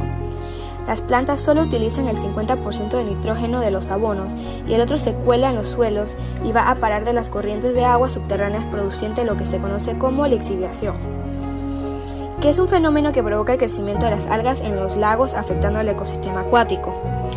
También el agua contaminada que es consumida por humanos con nitratos puede producir lo que se le conoce como metahemoglobina, que es una hemoglobina que se apodera del oxígeno en la sangre y produce lo que se conoce como bebés azules, y también se le asocia con el bocio, hipertensión y ciertos tipos de cáncer. La utilización descontrolada de abonos químicos está contaminando fuentes de agua y aire alrededor del mundo. Aunque se ha pensado que reducir su uso un 35% para el 2030, esto no será posible porque países como China, que es el mayor consumidor de abonos químicos del mundo, no mantiene normas de control como se intenta en otros países. Necesitamos más alimentos, pero tenemos que controlar el uso de abonos químicos para tener una humanidad saludable. Soy Jimena Mendoza desde Punto Mega. Hasta pronto. Bueno, es nuestro punto, nuestro minuto ecológico, cortesía de Hermex Solution. Ya saben, los abonos también complican nuestra vida. Bueno, estamos hablando del virus. Ahora todo el mundo está hablando del virus y todo, el virus, el virus, el virus, coron- el coronavirus por todos lados, pero ¿sabes tú qué es un virus? Me imagino que lo habrás escuchado, pero bueno. Bien, el virus es una cosa muy, muy, muy, muy, muy pequeñita, más pequeñita que una célula. ¿Cómo funciona el virus? Miren, ustedes han visto la película Alien, ¿sí? ¿Se acuerdan que el tipo se le mete adentro y qué sé yo? Algo parecido pasa con el virus, ¿sí? Alien, que es una... Todo el mundo piensa que alien es una palabra eh, en inglés. No, alien es una palabra de origen latino utilizada hace muchísimos siglos que significaba extranjeros de afuera. Entonces, más o menos para que tengamos una idea de cómo funciona esto. Yo no soy médico, soy abogado, pero voy a tratar de explicar, porque yo sé que mucha gente está hablando de virus, de virus, de virus, de virus, y no sabemos qué es lo que es el virus. Entonces, háganse una, mentalmente una imagen de algo muy pequeñito, más pequeñito que una célula. Los estudiantes de ciencia, evidentemente, deben estar bien claros, aunque no hayas pasado la materia, porque hoy estamos fallando tremendamente en ciencias y matemáticas y demás. Pero debes tener una idea. Entonces, es el virus más pequeño que una célula. ¿Y cómo funciona? Este es un bandido. El virus es realmente un pillo, un delincuentazo bacterio, eh, eh, biológico. ¿Cómo, ¿Qué hace el virus? Y si, si hay alguna, si hay alguna eh, similitud con algún ente político, es pura coincidencia. ¿Ok? Imagínense una bola de basquetbol, ¿sí? Y dentro otra bola. Eso básicamente lo que es un virus. Imagínense, sobre todo el coronavirus, ahora imagínense una bola y dentro hay otra bola. Entonces, este virus, la parte de afuera, se le llama envoltura. Y adentro, lo que está adentro, se le va a llamar cápside. ¿Y qué tiene dentro del cápside? Es una bola dentro. ¿Tenemos llamada? Sí, tenemos llamada. Adelante, buenos días. Ramón, saludos desde la chorrera, el alcalde. Ah, bienvenido, señor alcalde. Oye, no, quiero para felicitarte, la verdad que está, muy bueno el programa ahora a nivel nacional. Y, también decirle a, a la persona que la alcaldía está abierta para para, rendi- para rendirle cuenta de lo que estamos haciendo.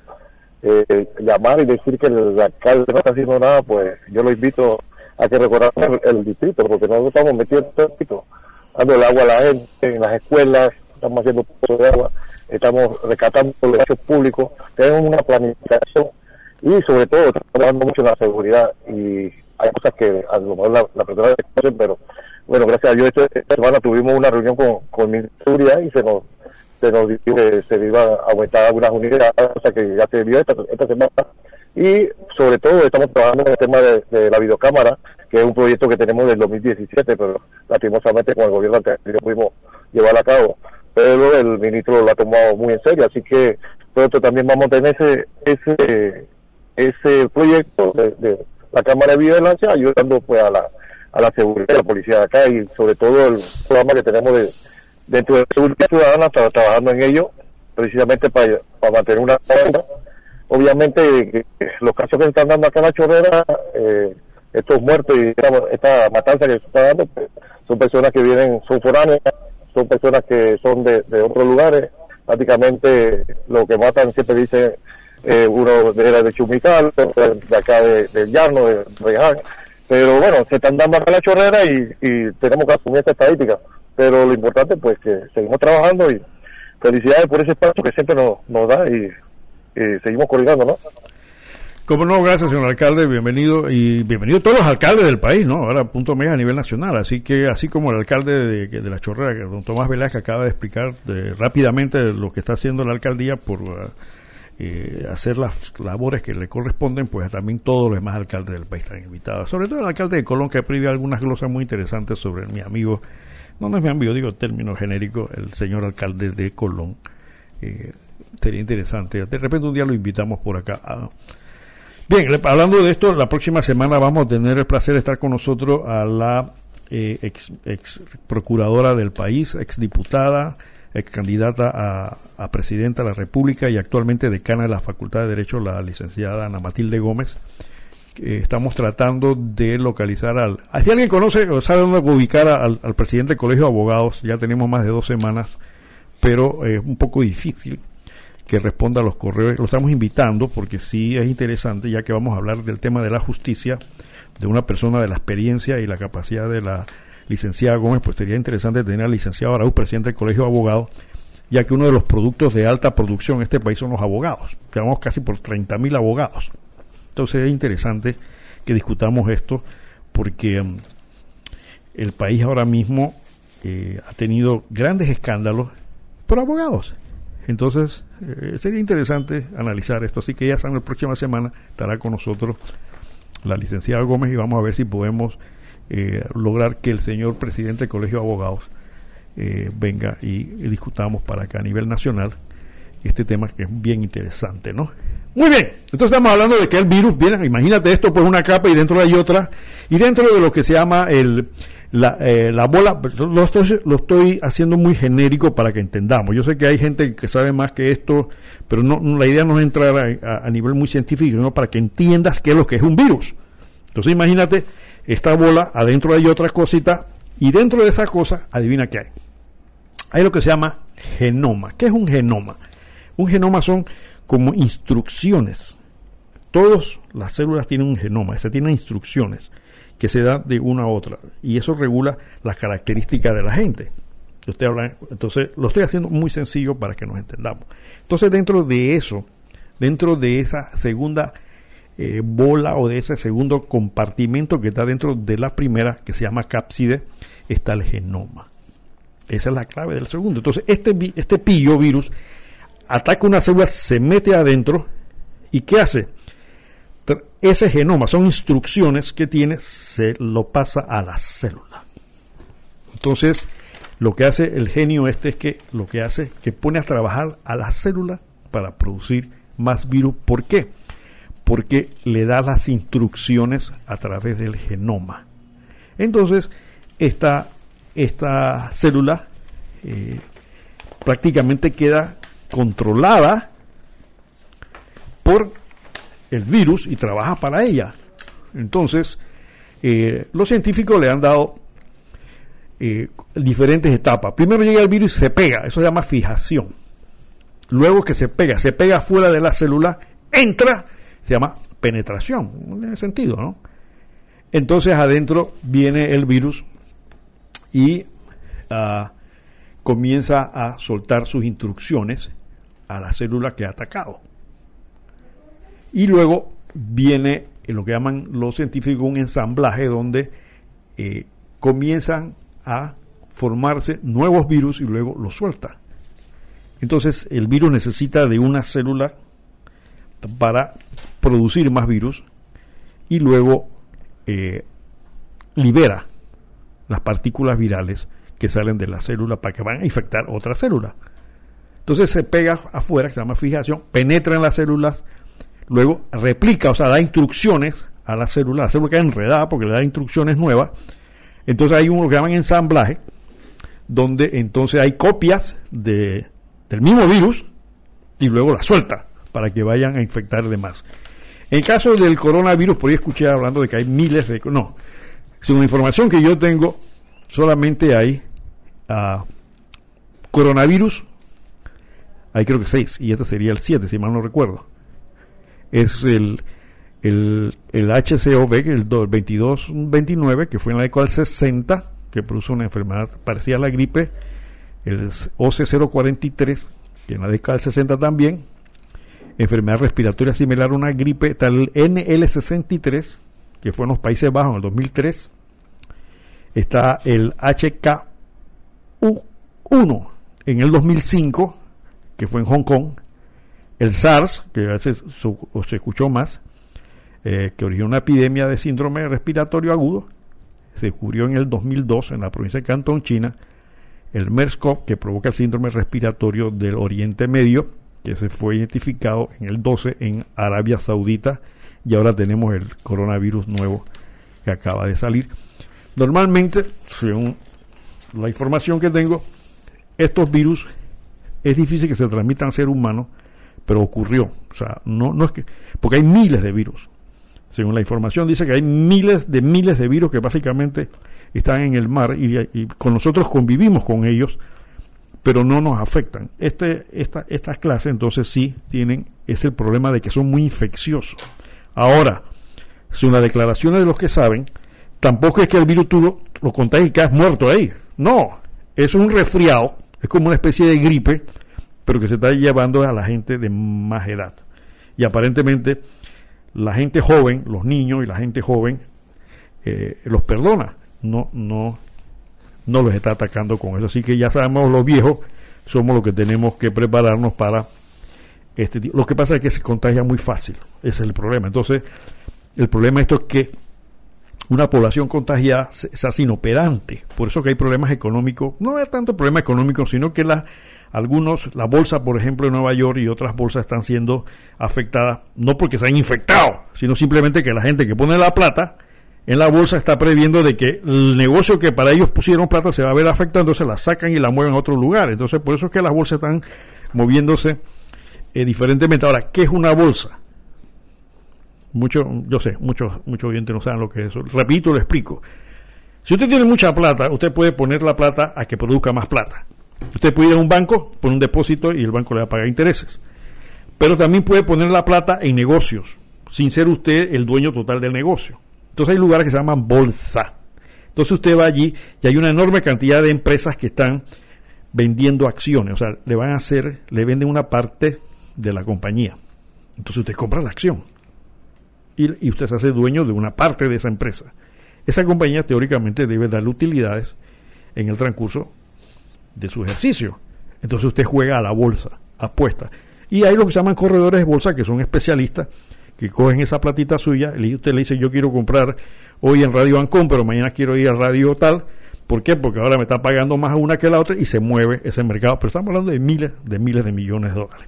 Después explico con más calma, pero solamente quería, para aquellos que no tienen idea de lo que es una bolsa de valores, así rapidito que lo entiendan. Bueno, ya estamos ya llegando al final del programa. Sí quería comentar sobre el tema de el Día Internacional de la Mujer. ¿Qué, ¿Qué pasó ahí? ¿Por qué hay un Día Internacional de la Mujer? ¿Y por qué el 8 de marzo? En 1972 la ONU eh, hizo una regulación y que fue efectiva en, en el 75 sobre eh, fijando el 8 de marzo como el Día Internacional de la Mujer. Hay algunas versiones de dónde surgió esa fecha. Algunos dicen que hace recordatorio de que un 26 de marzo del 14 en Nueva York hubo un incendio donde muchas mujeres, 146 mujeres murieron quemadas y 71 heridas, obreras todas. También se habla de que en una conferencia en Copenhague, en Dinamarca, un 8 de marzo, se, las mujeres socialistas de aquella época, pues, fijaron esto como una fecha para las mujeres trabajadoras. Y esa es la razón por la cual el 8 de marzo.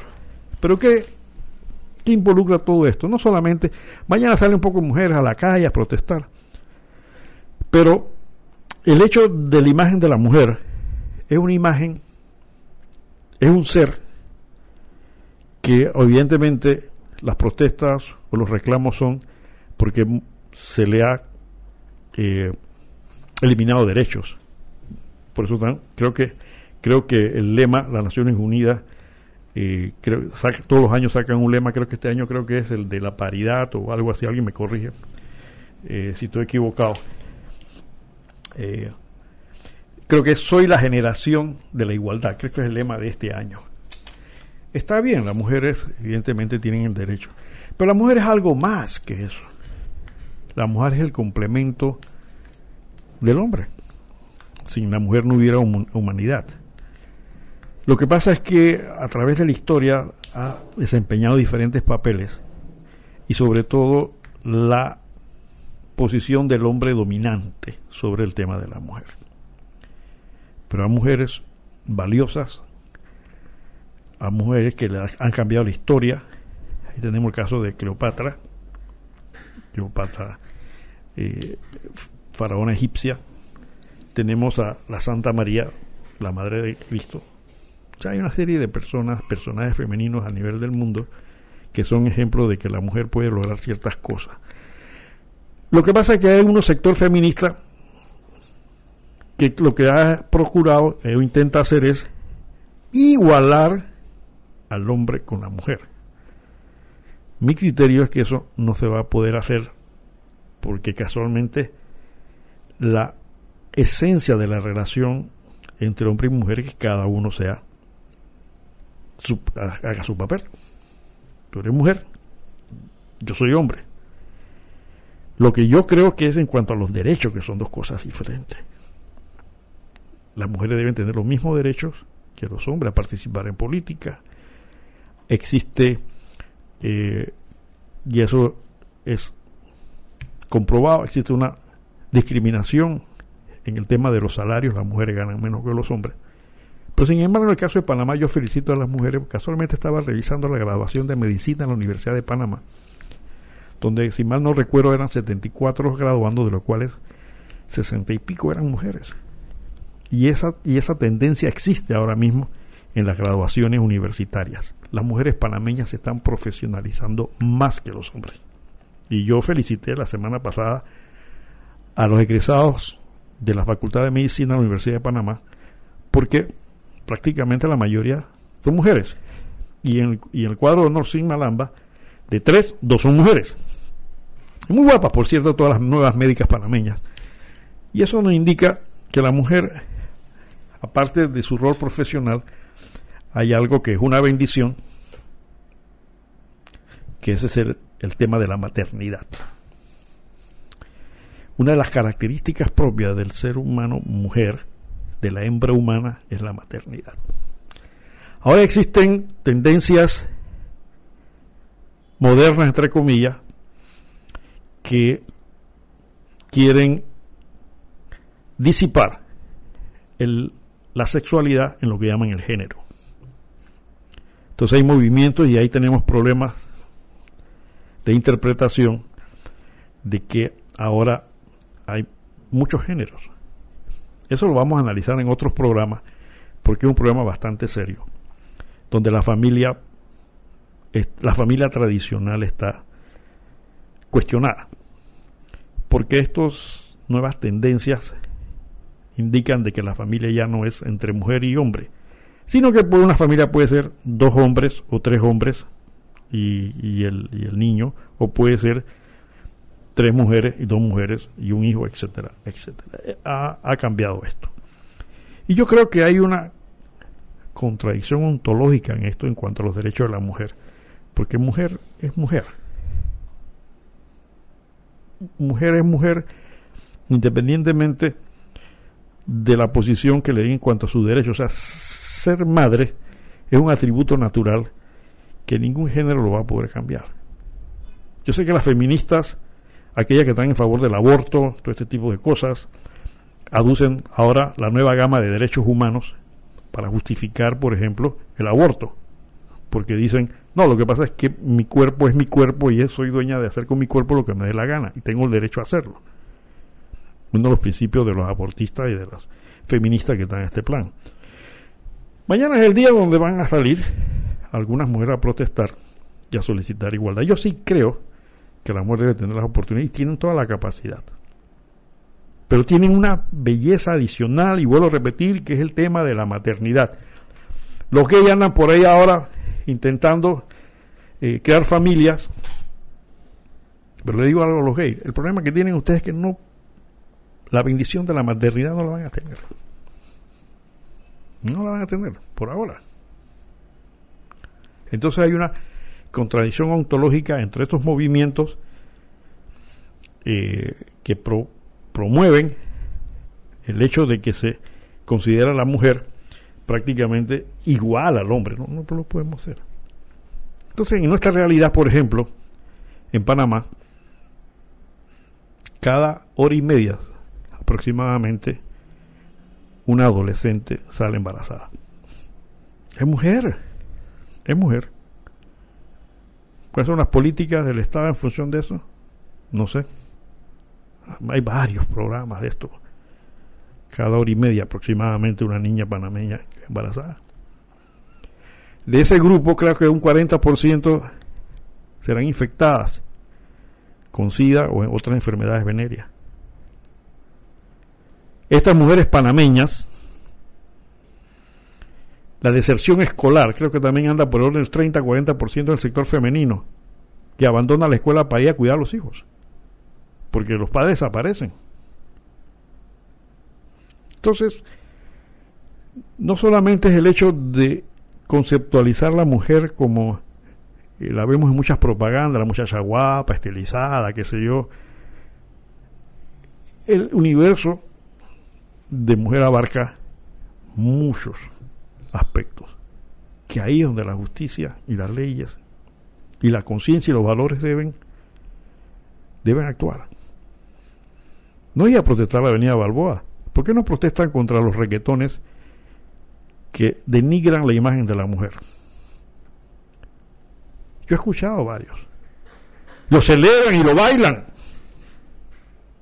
Entonces, ¿cuáles son los derechos que, que, se están reclamando? Soy la generación de la igualdad. ¿Qué significa eso? Eh, igualdad en qué? En, en ignorancia, igualdad en antivalores. ¿Cómo una madre o un padre permiten un reggaetón donde se hable de la mujer en la forma que se habla? Ustedes lo saben y que muchos padres y muchas madres están bailando al ritmo de ese reggaetón que degrina la imagen de su propia hija o de su propia mujer. Entonces, ¿en qué mundo vivimos? La mujer ha sido siempre la contraparte del hombre en ese sentido. Es el yin y el yang. ¿Qué es el yin y el yang? Esta es una filosofía muy vieja, de hace más de 500 años antes de Cristo donde, y los marxistas no se han dado cuenta, hoy, hoy salió un artículo muy interesante en la, Estrella de Panamá sobre Marx y Eric Fromm. Ellos no, ellos se han dado cuenta que ellos son taoístas. Les recomiendo a todos estos marxistas dogmáticos que se lean a la, la, línea del taoísmo. Bueno, eso es otra cosa aparte, un día vamos a discutir, volvamos con el tema de las mujeres. La mujer está entonces como el yin al yang. ¿Qué significa el yin al yang? El yin, de acuerdo a esta filosofía, es el sentido femenino, que es la, pasividad, la oscuridad, qué sé yo, y el yang, que es el sector masculino, que es la fuerza, la actividad, etcétera, etcétera. Esos son los dos principios, pero están mezclados. Es decir, uno está dentro del otro. y es cierto, dentro de la configuración genética del hombre hay genes más femeninos y en la mujer también. Entonces, somos una unidad final de cuentas para seguir siendo humanidad. Pero si es cierto, mi estimado oyente, y esto lo conocen, que muchas mujeres son golpeadas, maltratadas, lo que se llama el ciclo de la violencia. Y se acostumbran a eso. Tú que me estás escuchando, que has recibido tu palera, tu marido, sabes que es verdad. ¿Y sabes lo que es el ciclo de la violencia? Es un ciclo que ya primero te golpean, después llega el marido arrepentido, te dice que lo siente mucho, que te quiere, te da un regalito y nuevamente vuelven a golpearte y se repite el ciclo. No sales de ahí. No sales de ahí. Entonces, eh, ese por un lado el tema de las niñas embarazadas. Son mujeres también. Yo recuerdo hace unos años atrás que venía a Portobelo haciendo la fila que siempre se hace Portobelo cuando uno viene de la playa. Y aparece aquel sujeto fuerte, musculoso, con el dorso descubierto. Un afrodescendiente, pues un negro, persiguiendo a una señora con un bebé en brazos, con un machete en la mano. Y la señora gritando y corriendo alrededor de la, de la los que conocen la calle Portobelo saben la, la carretera Portobelo saben a qué me refiero. Y muchos de los que veníamos ahí quedaron preocupados porque la señora evidentemente iba a ser eh, posiblemente asesinada por este sujeto. Y fuimos a poner la denuncia al puesto de policía más cercano lo que era el, y la eh, playa no me acuerdo el nombre de la playa Que señora, ahí van a matar a alguien, le dijimos. Ahí el señor está corriendo con un machete, la señora está huyendo, está con un bebito de brazos en la mano. Bueno, la policía va a tomar acción, se fueron a buscarlo. Llamamos posteriormente por teléfono a ver qué había pasado y nos dice el que contestó el teléfono, ah, no, no, ellos se, lo liberamos. ¿Cómo que lo liberaron? Dice, sí. ¿Y por qué lo liberaron? No, pues la señora dijo que ese era su hombre y que no iba a hacerle cargos. Esas son las cosas que posiblemente la mujer tiene que analizar. Tal vez la mujer ha sido inconsciente de que es un ser humano. Más que mujer, es un ser humano. Y que se tiene que respetar. Pero si ha perdido la visión de su mente, si tú te acostumbras a que te golpeen, si tú te acostumbras a que tu marido llegue borracho o drogado y te insulte y te grite, porque tienes temor de que es el que te da el pan por la casa o que, tiene los hijos, entonces está en una situación que es la que tiene que reivindicarse ahora y siempre, que sean o no sean los días de la mujer. Y esas que van a protestar a la calle, y esas que van a salir, entonces deberían visualizar eso, potencializar a la mujer, explicarle que es un ser humano que tiene derechos, a que se respete porque se tiene que respetar ella misma, comenzando por eso. Hay muchas mujeres valiosísimas en este país, pero hay otras que se dejan maltratar, que se les ha enseñado a resistir el maltrato. Creo que es el momento para que las mujeres se reivindiquen en ese sentido y que las leyes y la propia sociedad le den el valor que necesitan, que necesitan y que requieren. No más maltratos, no más mal, no canciones y reggaetones que degrinen la imagen de la mujer. Pues yo no sé si esos autores o can cantantes de reggaetón tienen madre o tienen hermanas. Y la ponen en la posición de este de estas canciones que ellos proponen. Bueno, se nos está acabando el tiempo. Pero yo sí también quiero que yo, que hay, yo creo que hay que hacer una felicitación a un gremio femenino que nunca se les menciona y que hacen una labor oculta, pero efectiva. Hombre, al gremio las prostitutas también son mujeres, no la marginen. Las prostitutas también hacen su trabajo. Y me decía una vez alguien, pero ¿cuál es el trabajo de ellas? Aparte de venderse sexualmente. Yo le decía, lo que pasa es que la prostituta vende ilusión. ¿Cuál ilusión? La ilusión de que el hombre es amado y querido, aunque sea por unos minutos. La prostituta profesional hace sentir a su cliente que es amado, que es respetado, que es querido.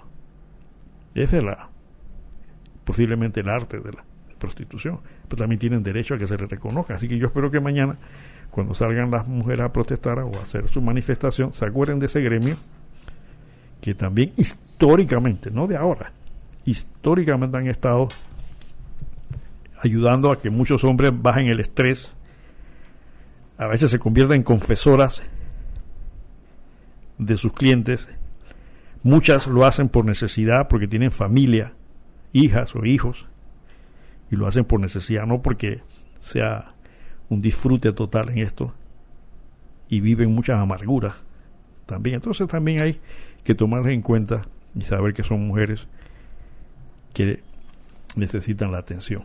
Vamos a terminar el programa con una presentación de una pianista, Diane Kroll. Ya está terminando, me cierra ahí con un poquito de música de Diane Kroll. Vamos a traer el tema de es pianista de un concierto que hizo en París, ya terminando el programa, para despedirnos de todos ustedes con un tema. ¿La ubicaste ya en la.? Ok. Vamos entonces con Diane Kroll con el temita Did I Do para terminar el programa el día de hoy en Punto Omega.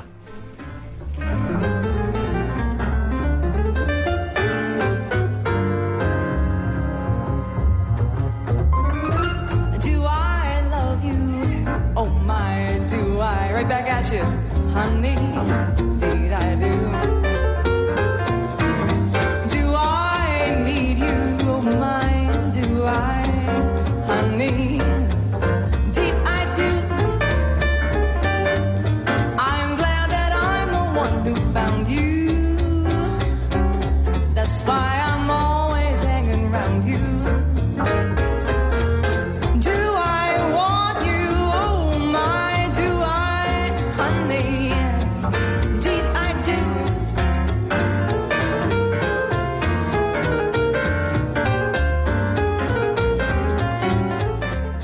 Ok, ok, ya nos vamos y recuerda, recuerda, recuerda que la vida es como una moneda que hay que saberla gastar a tiempo y con gracia. Y no te olvides que qué bueno, qué bueno para los gobernantes que el pueblo no piense. Y regala un libro, es el regalo que puedes dar. Así que, si el gran arquitecto universo lo permite, estaré con usted el próximo sábado aquí en Radio Ancón.